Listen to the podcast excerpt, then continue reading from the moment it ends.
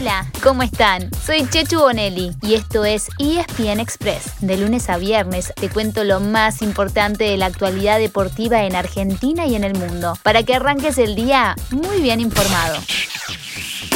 La Eurocopa y la Copa América tuvieron actividad el fin de semana y en ambas competencias van quedando definidos los clasificados a cuartos de final. Qué emoción, ¿no? Entre hoy y mañana se completarán los octavos de la Euro, mientras que en nuestro continente esta noche termina la fase de grupos.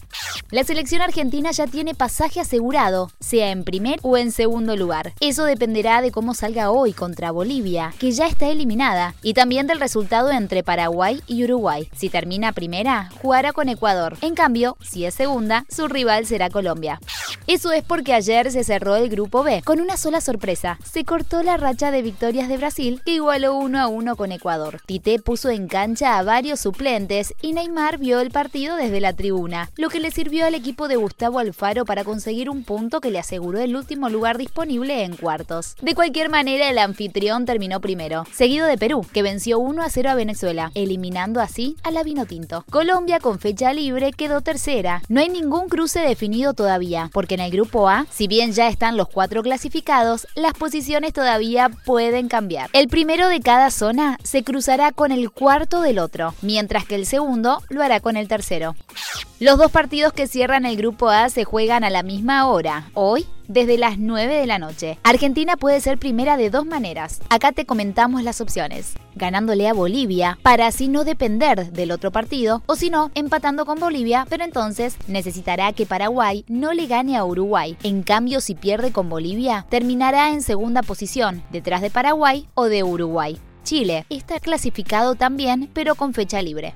Sí, el equipo está confirmado. Vamos con Franco Armani, eh, Montiel, Pesela, Lisandro Martínez, Acuña, Ido Rodríguez, Palacios, eh, Gómez, Ángel Correa, Leo Messi y Sergio Agüero. Acaban de escuchar a Lionel Scaloni que a diferencia de los últimos partidos, esta vez sí dio el equipo por anticipado. Bien ahí, esa es la actitud. Es una formación con muchos cambios con respecto a la base que viene repitiendo en eliminatorias y en Copa América. Empezando por el arco, donde Franco Armani vuelve a la titularidad. Los tres del mediocampo son distintos de los habituales, ya que descansarán Paredes, Lo Celso y De Paul. Y adelante solamente se repite el que nunca quiere faltar, el que siempre dice presente, el crack de todos los tiempos, Lionel Messi. En cuanto a la Eurocopa, ya quedaron definidos dos de los cruces de cuartos de final. Por un lado se cruzarán Bélgica e Italia y por el otro República Checa y Dinamarca. Recordemos que Bélgica le ganó 1 a 0 y eliminó al último campeón, el Portugal de Cristiano Ronaldo. Italia empató sin goles con Austria, pero después se impuso 2 a 1 en los 30 minutos de alargue. Los checos vencieron 2 a 0 a Países Bajos, mientras que los daneses golearon 4 a 0 a Gales. Recuerden que entre hoy y mañana se completarán los octavos de la Euro. A las 13 de hoy chocan Francia y Croacia. Y a las 16 horas, España contra Suiza. Mañana a la 1 de la tarde, dejen todo y siéntense bien cómodo a disfrutar de Inglaterra. Hello everybody contra Alemania. Tschüss. Y a las 4 de la tarde se cierra esta ronda con Suecia versus Ucrania. Estos idiomas se los debo. Los cuartos se jugarán entre viernes y sábado. Nos vamos a la NBA, donde se están jugando las dos finales de conferencia. En el oeste, los Phoenix Suns le ganaron el sábado a Los Ángeles Clippers y hoy pueden cerrar la serie. Están 3 a 1 arriba y juegan de locales esta noche, a partir de las 10 de la noche y por la pantalla de ESPN. En el este todavía hay más camino por recorrer. Anoche los Milwaukee Bucks ganaron y se pusieron 2 a 1 arriba ante los Atlanta Hawks. Vuelven a jugar el martes desde las 9 y media de la noche.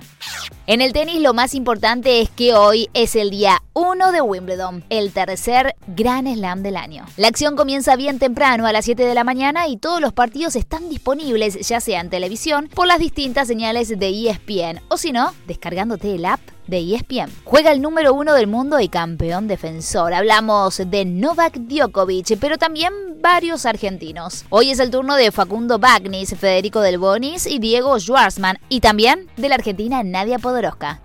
Mañana martes harán su debut los otros cuatro que entraron al cuadro principal masculino. Ellos son Guido Pela, Federico Coria, Juan Ignacio Londero y Marco Trungeliti. Y también, de pie señoras y señores, porque jugará Hola Su Majestad, Roger Rogelio Federer. El suizo buscará sumar una corona más a las ocho que ya consiguió sobre el césped de Wimbledon. En cuanto al rugby, los Pumas Seven se consagraron campeones de un torneo jugado en Los Ángeles, ganando cinco de los seis partidos que jugaron. Bien ahí, chicos. También hubo campeones argentinos en Europa. En Francia, Santiago Chocobares y Juan Cruz en fueron titulares en Toulouse, campeón del top 14 tras vencer a La Rochelle, donde juega Facundo Bosch. Y en Inglaterra, Santiago García Bota y Martín Landajo estuvieron en el banco para la consagración de Harley Queens en la final de la Premiership, superando a los Chiefs, en los que no jugó Facundo Cordero. En el deporte a motor ganaron los que ya venían liderando el Mundial de Pilotos. El francés Fabio Quartararo se quedó con el Gran Premio de Holanda de MotoGP, que ahora entra en receso hasta agosto. Lo espera la bandera cuadros. Victoria de Max Verstappen, la cuarta del año, la quinta de Red Bull contra tres del equipo Mercedes. Una paliza en el final de Max Verstappen sobre Lewis Hamilton. Y ahí está el festejo dejando caucho en la pista.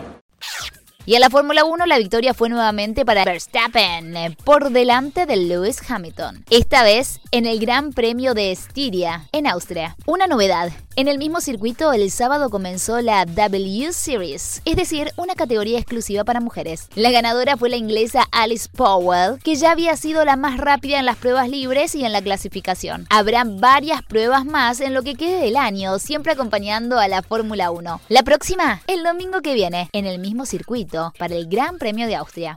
Y cerramos contándoles que en el polo, en Inglaterra, la final de la Queen's Cup fue para el UAE Team. Polito Pieres fue la gran figura, marcando 7 de los goles para el 10 a 6 final ante Escon, el equipo de Adolfo Cambiaso y su hijo Poroto.